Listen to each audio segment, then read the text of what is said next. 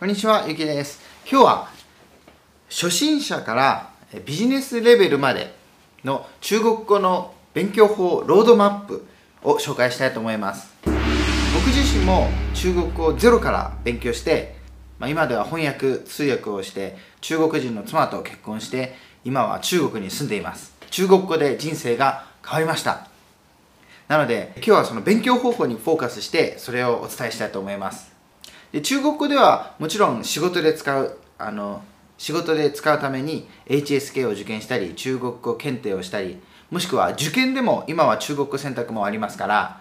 受験生の人にも有益な動画になっていると思いますのでぜひ参考にしてみてください。趣味で勉強する場合もですね中国語ができればその自分の娯楽ですね娯楽が広がります。例えば中国語が分かると中国語のドラマとかあと歌とかも楽しむことができますしそれから中国のサイトではですねほとんどの今でも映画とかが無料で見られるところも多いんですね。以前ほどではないんですけど、まあ、それでもたくさんあってでそれは全部あの中国語字幕がついてるんです。なので中国語が分かればその中国語字幕が読めるようになるだけでも例えば好きな韓国ドラマとかもしくは韓国映画アメリカのとかイギリスの何でもえー、見られるようになります。なので中国ができれば世界が広がると思います。では行ってみましょう。でここで紹介するのはそのオンラインスクールを利用する方法。それと、まあ、完全独学の方法をお伝えします、まあ、発音の勉強とかを考えたらオンラインスクールを利用した方が、まあ、効果は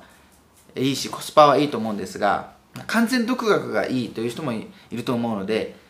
2つ紹介したいと思います。でスクールの選び方については以前のこちらの動画でも紹介していますのでぜひこちらもチェックしてみてください。下の概要欄にリンクを貼っておきます。ま大体のことが表現できてメールとか文章が辞書を引きつつ理解できるレベルということにします、まあ、ここでは HSK6 級のレベルもしくはそれ以上ということになりますね。直接中国に留学するという方法もあるんですけど今はまコロナ禍で現実的ではないですから、ま、こちらは別の動画でご紹介します。ではこの道筋ですね。道筋を設定したのでこちらを見てください。まず1番中国語0レベルから HSK2 級レベル。この HSK2 級というのは中国語版の TOEFL というもので中国政府が実施している、えー、世界共通の中国語検定になります。中国語試験になります。2番入門レベルから抜け出す。そして HSK3 級レベル。これが目安ってことですね。3番五感を養う。中国語の世界に飛び込もう、えー、それから HSK4 級レベルが目標です。4番できるだけ読む。HSK5 級レベルから HSK6 級レベル。で5番さらに上のレベル。ビジネスで使えるレベル。でおまけにプラスアルファ。でここがキーポイントとなりますのでぜひ最後までご覧ください。でここで重要なのが覚えたから使えるにするということです。覚え覚えるというのはま簡単ですからね。ただ何度も何度も見れば自然と覚えると思うんですけどそれが使えるようにならなければ全く意味がないですからここでの目標は使える中国語を身につけるということです。で注意してほしいのはよく中国語の能力を上げたいからといって例えば問題集を解いて HSK とかの問題を解いてまず試験を受けるという人がいますがこれは使える中国語を身につけるというのと反対になります。まず最初に中国語が使えるようになると。でそのレベルに合った HSK とかの試験を1ヶ月くらい準備してその問題を解いたり練習すると。そして試験をする。というのが正しい方法だと思います。でもう一度言いますがまず使えるレベルに持っていくと。でその後試験が必要ならば1ヶ月くらいで準備する。でそれで試験を受けると。それが正しい方法だと思います。でこれが逆になっている人がたくさんいます。なので、まあ、ここをきっちり守って中国語が使えるレベルになればその人材としてもかなり貴重なものになると思いますので皆さんここは間違えないようにしてください。例えば僕の妻も中国人なんですけど最初は日本語がほとんどできなかったんですが生活の時に日本語を使ったりあとはまあ日本のドラマとか映画をたくさん見てで使えるようになってからその試験を受けたら、まあ、1ヶ月くらいの準備で合格してリスニングは満点でしたからやはり使えるレベルになってから試験の準備をして試験に臨むというのがいいと思います。で、まあ、参考書を何何週も何週も勉強するとか教科書を読むというのは続けるのが簡単なのでそれを選ぶ人がいると思うんですけど、まあ、その罠に陥ってはいけません。やはりもう参考書をやれば満足感は得られますけど目標は使えるということです。そこを見失わないようにしてください。これすごく重要です。でもう一度、まあ、中国が使えるようになった時のメリットを言うと中国が使えればその中華圏の友達が増えるわけです。中国に限らず台湾とか香港とか、まあ、華僑ですね。そのシンガポールマレーシア。いろんな友達が増えて交流が広がると。他には旅行もそうですし恋愛をする人もいるかもしれない。結婚する人もいるかもしれない。あとは移住移住する人もいるかもしれませんね。で他にはですねコンテンツ中国語のコンテンツですね。映画とか、えー、本とかテレビ番組とかバラエティとかいろいろそういうのを楽しむことができると。ほんの少数しか手に入れられないそのベネフィットがあるわけです。なのでせっかく勉強するからにはやっぱやはり使える程度まで持ってきたいものですね。でまず、まあ、中国語を始める前に下準備として必要なものを紹介します、あ、一つは辞書ですね、まあ、辞書は紙の辞書でもいいんですけど一番便利なのは、まあ、電子辞書だと思いますね。電子辞書の場合は検索するのが早いですからその分続けやすい。続けるというのは大事です。例えば分厚い紙の辞書を買ってそれでも続かなかったら意味ないですから、続けられる方法を選ぶこと。あとはあの iPhone のアプリもありますね。そういうのでもいいと思います。おすすめのものは下の、えー、ブログの中で紹介していますのでぜひそちらからチェックしてみてください。他にはこちらのビデオですね。こちらのビデオでも紹介したんですが中国語は、まあ、一つ一つの発音よりリズムに重視すれば結構上達が早いと思います。こちらの動画もままだ見ていない人はぜひチェックしてみてください。すごく重要なので発音のコツとかを紹介していてすごく重要なので、ま何度も何度も見ていただければ嬉しいです。で他にはですね僕が出版したこの本です中国語独学法というのがあります。なので、まあ、こちらには、え、詳しく書いてありますのでこちらで概要をつかんでください。さらにですね中国語を勉強するにあたってのマインドセットですね。これを理解しておく必要があります。それがこちら。ネイティブにはなれない。語学力の天井は読解力。中国人と話せば自然に上手になるわけではない。ゴールは使える中国語。資格試験合格の近道は多聴多読。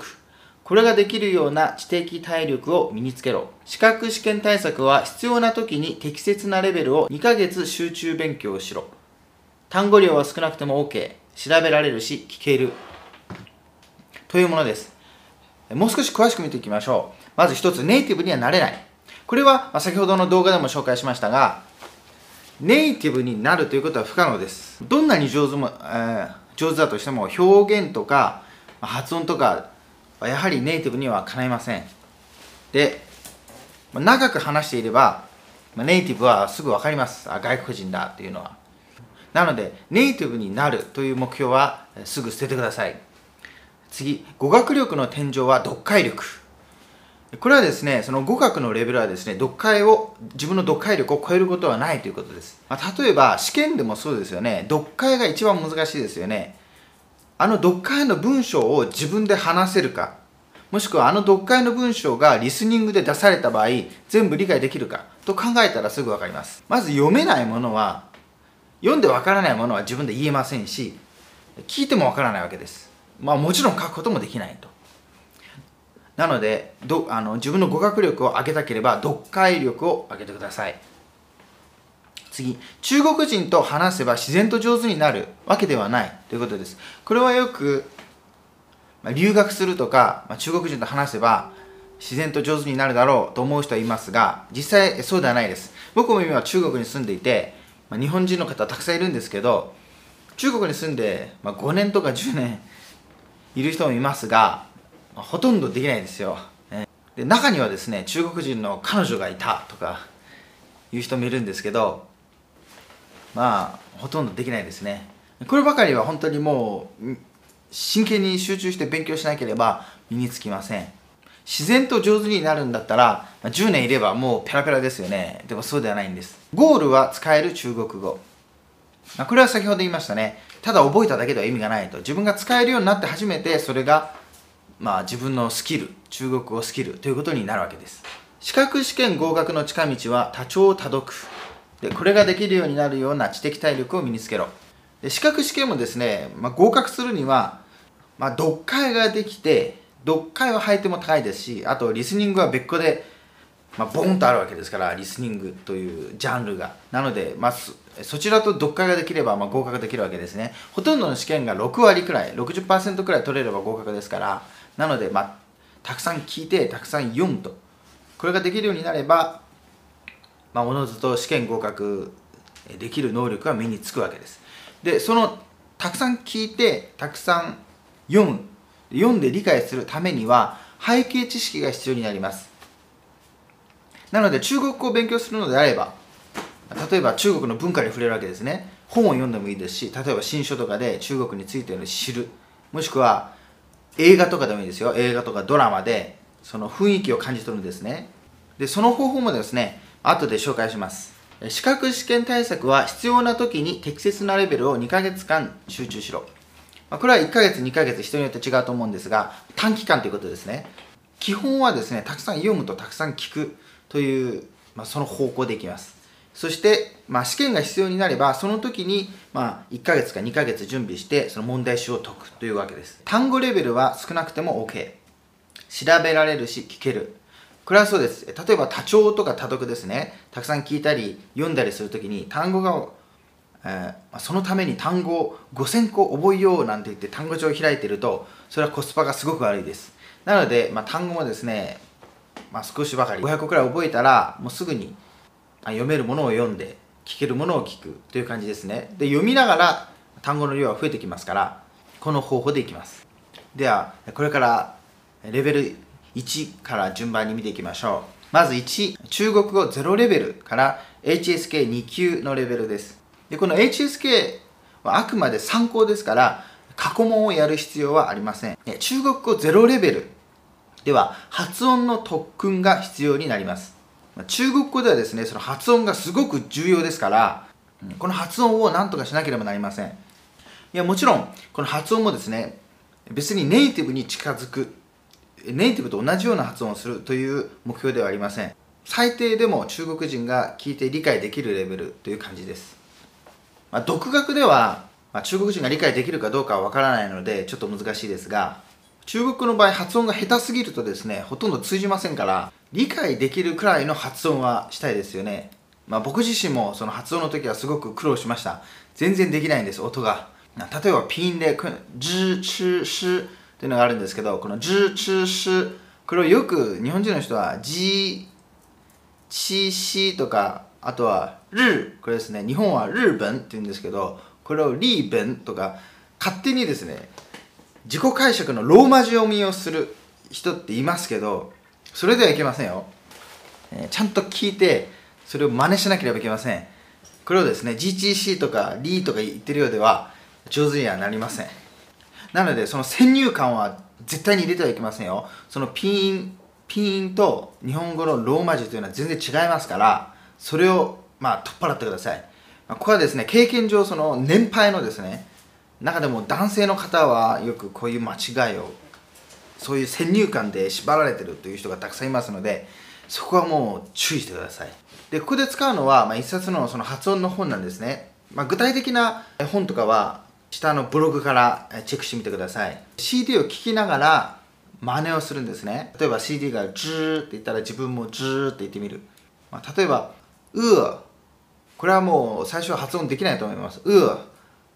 僕もできませんでした。なので、まあ、それでもですね何度も何度も繰り返して真似しようとしてみてください。あとはふふこういうのも難しいですね。最初は多分出ないと思います、まあ、最初は困難ですけどまあ、何度も何度も、まあ、毎日ですねその、まあ、発音ピーンをですね20週30週はやった方がいいと思います、ま、これはスポーツ選手でいうマラソンと同じですね。基礎体力の部分ですからできるようになるまでやった方がいいと思います。発音が勉強できる本それを読んでですね、まあ、大体その本の言いたいことが分かってあと毎日練習を続けた後はあとは単語帳を使います。この段階ではその単語を覚えるのではなく CD を聞いてその単語の発音を真似をするんです。ピンだけの場合は例えば一文字でしたよね。それが単語だと2つになったりくっつくわけですからそのリズムを覚えていきます。意味は覚えなくてもいいです。で参考書とか単語帳を買う時の条件というのがあります。必須条件はこちらです。CD がついている。例文が載っている。例文も CD で読んでくれる。この3つですね。この3つの条件に合わないものは僕はお勧めしません。まあ、具体的な書籍は、まあ、下のブログを読んでくださればそこにあの載せてあります紹介していますので、まあ、迷っている人は同じのを買ってもいいでしょう。これはですね CD を聞きながらシャドーイングというものいうことをします。シャドーイングというのは耳で聞いて1秒遅れ遅れくらいで1秒遅れくらいで真似をするんです。その CD の真似をするわけですね。単語と一緒に例文ですね。例文もその CD の真似をしてシャドーイングします。目標はですねそのリズムが分かれば OK です。例文のリズムが身につくまで。もう20週でも30週でもやってください。単語はですね別に全て覚える必要はありません。この段階では必要ないです。ここでは音だけに集中してください。発音。これ例文もですね覚える必要はありません。その例文の文法も気にしないでください。この段階では文法はまだ分からないですから文法は無視します。音だけです。でその次に文法に触れる。何度も読んだ例文の文法を知る。という段階を用意します。でここの時点で文法について少し勉強するわけですが先ほどのシャドーイングですね。その発音を勉強するときにその例文も何度も読んでるはずです。20回30回真似して読んでいるはずですから音がイメージとして脳の中に印象があるはずです。その文法を文法書を使って確認するという感じです。でこの段階で使う文法書は僕が選んだ文法書は 2,、え、2冊なんですね。2冊セット。基本文法というのとあと応用編というのがあって、まあ、具体的なのはブログにあるんですけどでその2冊で十分です。ここで使うのは 1, 1冊目です。2冊目は後半で使います。で中国はですね文法事項はそんなに多くないですからこの1冊目のですねその基本的な文法を何度も何度も使うことになります。これから使うことになるのでここはまあ気合い入れていきましょう。でこの文法の本も文法事項を読みながら CD を聞いてシャドーイングします。同じように読むんですね。でこの時点で、まあ、何週も何週もしますよ。この段階の目標は HSK2 級くらいのレベルでしたね。で公式サイトでは HSK2 級はこのようなレベルだとしています。中国語を用いた簡単な日常会話を行うことができ初級中国語優秀レベルに到達している。大学の第二外国語における第1年度立修程度。語彙量の目安 300, 300語程度の基礎常用中国語及びそれに相応する文法知識。で先ほど、まあ、文法書とかには1000語とかありますから、まあ、そのシャドーイングしてる間で3割くらい文法を覚えていれば、まこの段階の語彙数は到達しているということです。ちなみに HSK1 級のレベルはこうです。中国語の非常に簡単な単語とフレーズを理解使用することができる。大学の第二外国語における第1年度前期立修程度。語彙量の目安150語程度の基礎常用中国語及びそれに相応する文法知識。となっています。でこれが第1レベルですね。ここまで来たら終了です。次は第2レベルいきます。入門から抜け出す。HSK3 級レベル。これが第2段階です。でここでではですね先ほどあの文法を勉強しましたからある程度の基礎は身についたと思っていて大丈夫です。でもまだ使える段階にはなっていませんからこの時点でもう一度発音を勉強するときに使った単語帳に戻ります。そこでもちろん同じようにシャドーイングをしていくわけですが、それを読んでシャドーイングをしながら例文ですね。例文をじっくりチェックします。文法は勉強してありますから、その例文にある例文がわかるかどうか。わからなかったら、先ほど使った文法の方に戻ってチェックしてください。これはどういう文法なのかなと。それで同じようにシャドーイングでスムーズに読めるくらいまで何度も何度も読みます。で例文は暗記する必要はありませんが全部理解できるようにはしてください。これが読解と同じですね。例文を読解して意味がわからなければもう一度その文法書に戻ってチェックしてください。どんな文法だったか。で単語帳はですねこの基本的なものだけ載ってる単語帳。で以降は単語帳使いませんから、まあ、この単語帳は全て頭に入るくらいにしておくというでしょう。でその単語帳が終わったらですね次はスマホとか、まあ、パソコンでですねピンを使って文字がタイピングできるようにしましょ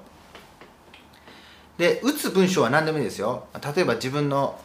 日記みたいなのでもいいですしもしくはそのえー、単語帳にある例文を真似てもいいですし少し、まあ、例文とか文章も、まあ、50から100個くらい。例文とか文章も50個から100個くらいやれば、まあ、ある程度は、えー、打てるようになるでしょう。でこの文字をタイピングするときにピンで打ちますから、まあ、ピンのチェックにもなるわけです。でおすすめのキーボードとしては中国で人気なのはこれですね。総合シュルーファーというのがあります。僕の場合ですねこれはまあパソコンには入ってるんですけどスマホには以前はあったんですけどちょっと重いので今は消してスマホで使ってるのは、えー、iPhone にもともと備え付けてあるキーボードです、まあ、どちらでも同じですね、うんまあ、好きなものを使えばいいと思いますでまあタイピングが少し慣れてきたら中国の人とチャットしましょう、ね、ここでは無料のアプリというのを紹介します。一つは HelloTalk ってやつですね。もう一つは HiNative って。あちなみにですね、HelloTalk は中国製のアプリです。HiNative は日本の会社です。社長は中国の方らしいんですけど、こちらはまあ日本の会社となってます。でこちらでまあ中国の方と会話をするわけですが、皆さんが勉強しているのはおそらくあの簡体字ですね。簡体字ですから会話するなら中国大陸の人がいいですね。台湾とか香港ですと反対字というのを使いますからちょっと違いますから、まあ、勉強で使うにはま中国の人と話した方がいいでしょう。まあ、機会があれば、まあ、先ほどのアプリで全部無料ですから、まあ、例えば電話機能を使ってもいいですし、あとはメッセージあ、ボイスメッセージ機能を使ってもいいと思います。それで発音を直してもらったり。で、オンラインスクールとかに行っている人は、まあ、これは問題ないですね。その先生が強制してくれますから、まあ、その分上達は早いと思います。で、ここで目標にしていた HSK3 級のレベルはこんな感じです。生活面、学習面、仕事面において基本的な交流ができる。中国旅行の際にも対応できる。語彙量の目安、600語程度の語彙を習得している。うん、ということですね。この段階に来れば旅行ができるという、他には生活においても学習においても基本的な交流ができるということです。語彙量の目安は600語でしたから、まあ、先ほどの単語帳ですね。使った単語帳が1000語くらいなら、まあ、その6割くらい覚えていれば、まあ、到達できるということです。3段階目。これは五感を養う中国語の世界に飛び込もうと。で HSK4 級レベルまで。でこの段階に来たら、語彙量もある程度ありますしあとは文法の基礎的な知識もあります。なので使うということをしていきます。聞く読む話すの3つに分けて解説していきます。中国のテレビ番組とか映画ドラマを見たことがありますか？おそらく日本でよく見られているのは香港ですね。香港映画とかジャッキー・チェーンとかブルース・リーとか香港で香港ですから香港映画はよく見られていると思うんですけど中国のコンテンツですね。中国とか台湾のその中国語で話されているコンテンツ、ね、こういうのに触れた方がいいですね。ドラマとか映画が見られるその動画配信サービスとかありますよね。UNEXT とかまあ、ネットフリックスとかそういうものですね。でその中国語の中国語コンテンツを見るときに適したものはあのブログで紹介していますのでぜひそちらをチェックしてみてください。ちなみにですね僕が一番最初に見た中国の映画は「初恋の来た道」という映画です。皆さん見たことありますか？でこの映画が最初でした。ジャッキー・チェンとかの香港映画はですねいろいろ見てきたんですけどけど中国の映画は、まあ、これが最初でしたね。でこういったですね映画とかドラマを見るとそのその文化とか暮らしぶりとかどんなものを着てるどんなものを食べてるのかなとかどんな話し方をするのかなっていうのがいろいろイメージがつかめますからすごくおすすめです。僕も勉強するときはもう大量に毎日毎日見てましたね。その時は中国は今ほど厳しくなくてですねほとんど全ての作品無料無料だったんですね。えー、なので、まあ、たくさん見てました。他にはですね Amazon Audible というのがありますね。Amazon で、え、聞き放題ってやつですね。定額払えば聞き放題。あれでも中国語の作品があります。例えば最近有名な3体ですか3体と言いますけどこれとかあとは詩ですね。投資単詩あとは老人の作品とかルーシュン。こういうのがありますから、まあ、これはちょっと難しいかもしれませんがそのイメージを使うのにはいいかもしれません、まあ、詳しくは、まあ、下のブログを見てください。そのブログの中では他には YouTube で見られる中国語の作品なども紹介しています。しかし YouTube で見られるのはほとんど字幕は中国語字幕です。少し難しいですけど挑戦してみるのもいいかもしれません。で次は読む。まだここでは語彙量がその多読に耐えられるだけの量がありませんからたくさん読むのは難しいんですけど触れてみる。ということを目標にします、まあ、習った単語でですね例えば好きなものをググればですね中国の文章出てきますから別にあの100度と言われるバイドゥじゃなくても Google でも出てきますからそういうのを探して読むんですね。例えばピーンがある文章がいい人はこれで検索すると出ます。中文文章带ピン音であればピンがある中国の文章が出ます。日本語訳の文章がある人がいい人は日語文章带翻译ですねと、まあ、検索すれば出るえー、出てきますここではですね熟読する必要はありません文章が分からなければ、まあ、次の文に行ってください、例えば文章があってあこの部分はある程度分かるなとかいうそその程度で十分ですとか以前勉強したことがある文法が出てきたり見覚えがあるものが出てきたけど忘れていた場合は文法書に戻ってチェックします。そのような感じで、まあ、20から30記事、まあ、触れる程度で良いでしょう。でここである程度文章を読んだらさらにもう一冊文法書を投入します。応用の文法とということですね。具体的な本はですね下のブログからチェックしてみてください。もしですね完全網羅的な分厚いその文法書を使っている人がいる場合は応用的な部分ですね。応用的な部分はこの段階に回してください。先ほどの部分では基礎的な文法だけで十分です。で今から応用な部分の文法を勉強していきます。でここもやり方は上と同じです。先ほどと同じです。CD を聞いて何度もシャドーイングしてスラスラ読めるようになると。であとその文章あの本の内容も大体頭に出るという感じです。で次は話す。という段階ですやはり中国語とか語学をですね使えるレベルに行くにはやはりどこかの段階でネイティブと話すという体験は必要になってきますで完全に独学でやる場合は、まあ、先ほどのアプリですね、ハロートークとかハイネイティブとかで、ネイティブの人を探して、それで話すという訓練を積んでください。スクールに行ってる人は、オンラインスクールの先生と話すことがありますから、まあ、この部分は問題ないですね。目安としては50から100時間話す体験を作れば、もう日常会話は問題ないでしょう。ネイティブと会話だけがしたい人のために、まあ、そういう、まあ、時間制で申し込めるスクールとかもありますので詳しくは下のブログをチェックしてみてください他にはですねちょっと裏技的なんですけどアルバイトをして覚えるという手もあります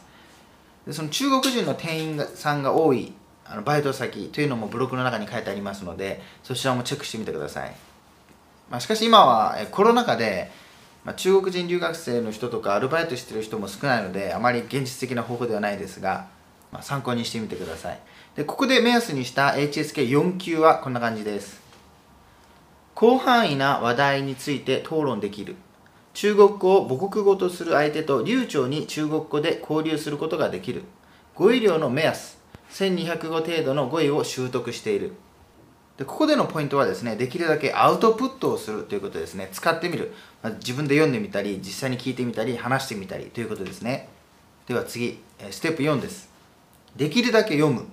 HSK5 級から HSK6 級レベル。で、ここではですね、基本的には、まあ、先ほどの読む、聞く、話すと同じですね。その読むとか、まあ、聞くとか話す。ここはま継続してやってほしいんですけど、ここでは読むの部分ですね、さらに強化していきます。多読ですね。いわゆる多読です。で、文法書もですね、もう2冊を終えて応用部分も勉強しましたから文法で新しい文法というのはほぼないはずですここではいろんな種類の文章に触れる必要があります例えばニュースとかですね新聞とか、まあ、雑誌みたいなもんでもいいですし全部ググれば無料で出てきますからそういうものを毎日読むんです例えば HSK5 級レベルはこんな感じです中国語の新聞や雑誌を購読でき映画を鑑賞することができる。中国語スピーチをすることができる。語彙量の目安2500語程度の語彙を習得している。HSK5 級というとニュースをある程度読解できるレベルに到達している必要があります。あと映画を見てもある程度理解できるレベルに達している必要があります。なのでこれをたくさんやる必要があるわけですね。映画もですね、まあ、たくさん見といた方がいいですね。あとはそのニュースですね。ニュースとか新聞記事みたいのをたくさん触れておくと、まあ、たくさんやっていけば慣れというのもありますから、まあ、勘が働いてですねその五感ができてきて読めるようになってきます。最初は難しくてもですね不思議なものでたくさん読んでるとですねある日突然ふっと分かるようになるんですね。語学というのはこうやって上手になるんじゃなくてある時急にプッと上手になってまた変わらずまた上手になってっていうこんな感じですからまあ諦めずにここは根気強くたくさん読んで聞いてください。でおすすめのニュースサイトはですねこちらのビデオで以前紹介しました。全部無料で見られるニュースサイトですのでぜひこちらを参考にして多読してみてください。あと Kindle を持ってる人はですね Kindle Unlimited というのでも中国語の作品が読み放題です。まあでもほとんどがですね繁体字なんですね。台湾とか香港で使われる繁体字ですからあれですけどまあ Unlimited の入ってる人は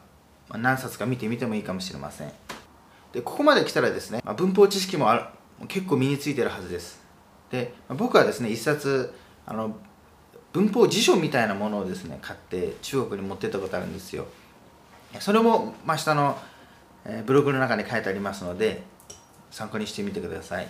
でこのようにですねたくさん多聴とか多読を続けていくと、まあ、自然と五感が養われて中国語の全体的なレベルも上がってきます、そんな時にですね HSK6 級に、まあ、最高級のレベルですねそこに挑戦してみてもいいと思います詳しい勉強法を知りたい人はですね、以前僕が出版した本があります。HSK6 級の独学法ですね。こちらを参考にしてみてもいいと思います。ちなみに HSK6 級のレベルはこんな感じです。中国語の情報を比較的容易に理解できる。口頭あるいは書面で流暢に自分の意見を表現することができる。語彙量の目安。5000語以上の語彙を習得している。えー、ステップ5。これはさらに上のレベル。ビジネスで使えるレベルということです。でここではですねビジネスで使えるレベルというのはほとんど知識的にはですねほとんど、まあ、大体はあると思うのであとはもう自分で使うしかないですというのはその中国語を使って仕事をするということです例えば転職もしくは就職ですね、まあ、そちらもですね詳しい情報はブログの中をチェックしてみてください。その中国語を生かしてその転職するエージェントとかも紹介しています、まあ、この段階で転職とか就職するのは不安があるなと思う人もいると思うんですけど、まあ、もちろんネイティブになれるわけではなれるわけはありませんからもう果敢に挑戦していった方がいいですね、まあ、転職とか就職するときに、まあ、いい条件の会社に入るにはやはり HSK6 級とか5級とか持っておいた方がいいので、まあ、不安がある人は先にこの段階で試験を受けて合格してから転職就職するというのでもいいでしょう。まあ、この段階で旅行に行きたい人は旅行に行ってもいいですし留学に行ったり現地の大学に入ることもできるレベルです。最後におまけです。ここがプラスアルファ。ここがキーポイントになります。言葉ができるだけだと中国語は、あ、あまり使えるようにはなりません。それでは翻訳とかの機会に勝てませんからね。そこでやはり教養を身につける必要がありますね。中国の文化とか習慣考え方思考を身につける必要があります、まあ、例えば僕は以前、え中国に来て、え仕事をしながらやはり歴史の知識とか、まあ、そういった文化的な知識が必要だなと思いスタディサプリですね。受験生が使うスタディサプリに登録して特に世界史ですね世界史を勉強していました。すごくいいです。この村山秀太郎先生という先生いらっしゃるんですがすごく分かりやすいですね。話も面白いですしでそれで勉強しました。あとはま本をたくさん読んだり歴史の本を読んだりあと中国関連の本を読んだり。僕のブログではその一つのカテゴリーで中国のビジネス雑誌ですね。ビジネス雑誌とか文化雑誌を翻訳して紹介している記事もたくさんあるのでぜひそちらもチェックしてみてください。仕事で中国を使う人にはすごく参考になると思います。あとは僕は以前中国で体験した話も本になってますのでこちらも読んでもらえると嬉しいです。まあ、他にはですね以前のビデオで中国の省ですね。全部の省について紹介したのもありますから、まあ、こういった中国の地理の知識地理とかをですねやはり必要になってきます。知っていた方がいいです、えー、以上になります。詳しい情報はですね下の概要欄にブログのリンクを貼っておきますのでそのロードマップですね今無料公開していますのでぜひそちらをチェックしてみてください。で他にですね例えば受験で中国語を使う人とかよくメッセージいただくんですけど何か動画のリクエストなどありましたらコメントもしくは Twitter などで送ってください。では今日は以上です。えチャンネル登録それから高評価よろしくお願いします。ではまた次回お会いしましょう。さようなら。